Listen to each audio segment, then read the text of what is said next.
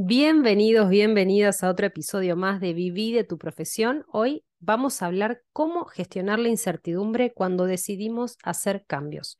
Y por supuesto que vamos a hablar con la contadora más linda, la contadora estrella Agus Fernández. Hola, ¿cómo le va a mi psicóloga galáctica? ¿Todo bien? Eh, hoy te, vamos a arrancar con una pregunta. Yo te voy a hacer una pregunta. Dale. ¿Cuál fue el último cambio? Se pueda contar, ¿viste? No nos andar contando cosas personales. Eh, ¿cuál fue el último cambio que, que decidiste hacer que te generó incertidumbre o que generó una, un espacio ahí que no sabías que podía llegar a pasar? Bueno, me, me sorprendes con esta pregunta, pero la voy a Te contestar sorprendí. así. A ver, ¿qué te pensás? ¿Que vos solamente me sorprendés con los saludos de contadora trulladas? Pero bueno, voy a contar uno reciente. em, Dale. Hace poquito concluimos un proyecto súper lindo. Estuvimos trabajando en una empresa durante un año en un proceso de consultoría de recursos humanos con todos los aportes de la psicología. Y la verdad fue una empresa súper linda en la que pudimos trabajar muy focalizados con un plan de trabajo y se cumplió el, el año. Cuando se cumple el año, el dueño me dice, bueno, llegamos al año, concluimos este proyecto. Y la verdad que era uno de mis clientes eh, más grandes con los que estaba trabajando. Así que concluir este proyecto me trajo el interrogante. ¿Y ahora qué se viene? ¿no? No, dejamos de, de, de hacernos esa pregunta en diferentes términos, ¿no? En el desarrollo profesional o en lo económico. Y, y el cómo gestionar esa incertidumbre es fundamental para no claudicar, para no enloquecer, para que no te coma la ansiedad. Que muchas veces podemos estar incómodos frente al riesgo, pero es importante poder gestionarlos y os vamos a ver siete pasos para poder gestionar la incertidumbre cuando decidimos hacer cambios. Totalmente, ¿Vos? porque aparte la incertidumbre no, no solamente, la incertidumbre no solamente se da en, hoy, bueno, ¿qué tipo de cliente va a venir después de este? No viene eh, la parte económica, que no sabes cuánto va a cuándo va a venir el próximo cliente, entonces si no estás preparada, te anticipaste a esa situación, seguramente hay cierta incertidumbre ahí. Eh, si no tenés una base de clientes, eh, no sabes a dónde irlo a buscar. Eh, si no tenés un equipo y te llega un cliente grande, no sabes cómo lo vas a poder gestionar. Son un montón, sobre todo cuando trabajamos independiente, que llegan y buscamos proyectos constantemente, seguro eh, surgen cosas diferentes, así que eh, la incertidumbre eh, y como primero de esos siete puntos que vos mencionabas, Vero, es aceptar que va a estar esa incertidumbre y que es parte y que siempre va a haber un cierto nivel de incertidumbre siempre y cuando queramos crecer y siempre y cuando estemos dispuestos a, a hacer desafíos, ¿no? Porque si nos mantenemos en una zona cómoda, es, es menos probable la incertidumbre porque ya conocemos todo lo que puede llegar a pasar, ¿no? Y también amigarnos con la idea de que no podemos controlar todo, pero lo que sí podemos quizás gestionar es cómo vamos a atravesar esa incertidumbre.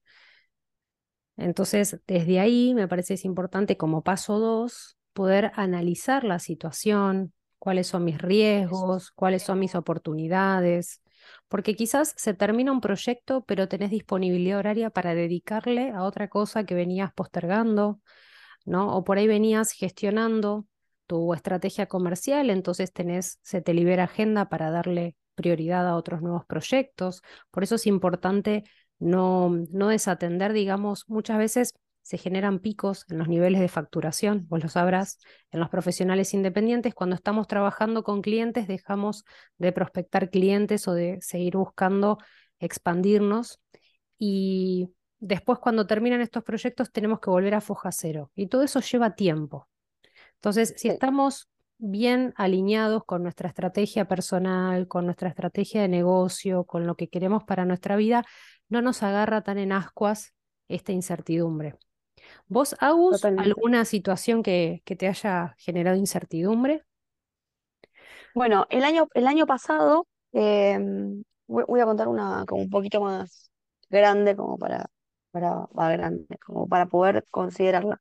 El año pasado, eh, yo estaba trabajando con un cliente muy grande, a pesar de que tengo otros clientes, uno era, comparado con el resto, era mucho más grande, em, y la empresa eh, quebró. Esto era algo que yo ya sabía, yo la agarré en los últimos, en los últimos dos años Em, hicimos un intento de salvarla, pero después, bueno, pidieron que no sea así. Em, y, y bueno, llegó un punto en el que sucedió ese, ese final y de un día para el otro era, bueno, no tengo más este cliente, que era un cliente enorme, era un cliente eh, que me llevaba muchas horas, que, que también repercutía en, en los honorarios correspondientes, eh, y era un wow. Bueno, está todo bien porque yo sigo teniendo los otros clientes que, que está todo ok, pero bueno, quedó un vacío ahí, como vos decías, de este cliente que se te va después de un año. Entonces, ¿qué hago? Uy, mm, queda ahí como esa incertidumbre, y ahí me di cuenta, analizando un poco la situación, como, como planteamos acá en el paso 2 que podía eh, ese tiempo redireccionarlo a otras cosas, ¿no? Y ponerme, como, como proponemos hoy acá también, otro tipo de metas, ¿sí? Y que yo por ahí a ese cliente le estaba dedicando demasiado tiempo y si yo en realidad quería tener una mejor cartera de clientes, tenía que preguntarme qué cosas eran necesarias hacer para eso, ¿no? ¿Qué cambios eran necesarios de mi parte para eso? Entonces, de esa forma poder establecer metas eh, metas claras para ese tiempo, como ese tercer paso sería qué hacer con, con esa situación, qué, qué objetivos, qué metas me puedo poner, porque eh, para yo poder lograr cualquier cambio o poder hacer frente a cualquier situación, necesito tener algo en mente, ¿no? Que me guíe eh, y que me lleve más o menos, como, como yo suelo decir, de, poner una meta en el GPS y que calcule un recorrido. Después en el camino, si nos vamos corriendo, recalculamos, pero tener un norte nos ayuda a saber hacia dónde ir. Y que ese norte sea claro, ¿no? Porque muchas veces sabemos que queremos algo, pero es como muy ambiguo la forma en que, Totalmente. ¿no? Quiero ser independiente y trabajar de lo, de lo que me gusta, ¿no? Y, pero específicamente qué, Es, con quién, cuándo, de qué manera. Cuanto más específicos, medibles, alcanzables, relevantes sean esas metas, mayor es la certidumbre, porque al menos empezás a pensar en un plan. sí. Y, y, y de ahí, entonces, hablamos que el primer paso es poder identificar y aceptar la incertidumbre, el segundo paso es poder analizar la situación actual y qué cambios son necesarios. El tercer paso es establecer metas claras y el cuarto paso es poder evaluar el riesgo. ¿No? Entonces, antes de tirarnos a la pileta, poder tener un cierto nivel de riesgo medido, tomar medidas incrementales como quinto paso. Y medidas incrementales quiere ir, quiere decir empezar con poquito, ¿no? No tirarte de cabeza a la pileta por todo, sino empezar con poquito para probar a ver qué onda esta decisión que tomaste, porque es algo nuevo, es algo diferente. Entonces, bueno, podés eh, que en vez de hacer cambios drásticos de una, pumba, bueno, empezar de a poquito, tomar, a probar, ¿no? Y a eso se llaman medidas incrementales, ir de a poco, ir dando un paso a la vez y que el próximo paso sea un poquito más grande luego de que ya estés acostumbrado a, a la situación. A veces cuando estoy en procesos de coaching o de mentoría individual y veo a los colegas que están como bloqueados o paralizados del miedo, ¿no? Que no, que no arrancan, que procrastinan, que, no, que tienen un norte claro pero no accionan. Yo digo que vayamos al poder del uno, ¿no? Una acción, un día, un momento, una hora, una planificación, uno. Entonces, hacer foco en el uno para que cuando ya estés en ese primer uno, después vamos al paso siguiente. Esto que hablaba Gus de las medidas incrementales. Y por sobre todo, aprender de los errores. Nadie tiene la vaca atada y por más que lo sepas hacer, cambia el contexto y también pueden cambiar los resultados. Entonces, todo el Y tiempo aparte, el tenemos... mundo cambia y avanza constantemente. Eso, eso es lo único constante. El cambio es lo único constante. Entonces, a menos que vos estés adentro de un tupper, haciendo siempre lo mismo, con las mismas personas, en el mismo contexto, es la única forma en que no te vayas a equivocar. Bueno, sí, mis ejemplos son así. Y nadie vive dentro de un tupper. Todos tenemos internet, todos tenemos clientes. Necesitamos tener clientes para poder trabajar de forma independiente. Así que inevitablemente te vas a ver expuesto a situaciones diferentes y puede llegar a generar errores. Lo positivo de los errores es que nos van a ayudar a mejorar, ¿no? Y lo que está bueno también es desarrollar herramientas propias o habilidades de afrontamiento, ¿no? Muchas veces cada quien tendrá sus recursos. Para algunos puede ser la meditación, la yoga, la terapia, la escritura. ¿Cuál es tu eh, habilidad de afrontamiento, Agus, para gestionar la incertidumbre? Bueno, yo soy de Virgo Así que yo tengo que tener eh, una idea muy clara en la cabeza. Eh, de hecho, yo siempre me acuerdo que vos me preguntabas cuando me fui a Europa este año, que me fui casi seis meses, Vero me preguntaba, ¿y cómo sabes cuánto podés gastar? Y vos te fuiste una idea de cómo estás segura financieramente, no me acuerdo cómo decía la, la pregunta específicamente, pero relacionado a cómo, cómo estaba tranquila con los gastos y el viaje y la plata y etcétera. Y era porque claramente yo antes de viajar y mucho antes de viajar, eh, incluso antes de tomar la decisión final de viajar, yo ya me había hecho un plan y una estimación de más o menos cuánto iba a gastar, no te digo por día, pero casi.